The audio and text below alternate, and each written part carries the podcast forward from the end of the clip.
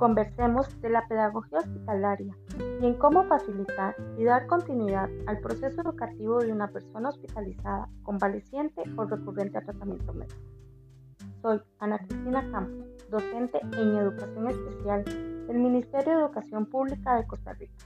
Laboro en el Centro de Apoyo en Pedagogía Hospitalaria, Hospital Nacional de Niños, Hospital San Dios. Como respuesta al derecho universal de la educación, se han creado decretos internacionales donde cada país se compromete a asegurar su accesibilidad, incluyendo personas menores de edad hospitalizadas de corta, mediana o larga estancia, población convaleciente que requiere de apoyo educativo desde sus hogares o albergues, y niños y jóvenes recurrentes a un tratamiento médico que interrumpe la asistencia al centro educativo.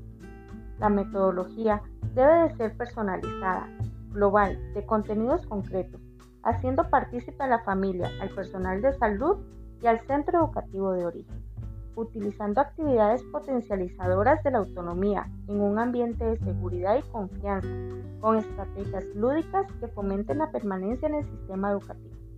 El uso de las tecnologías de la información y la comunicación son esenciales y un recurso de importancia a considerar.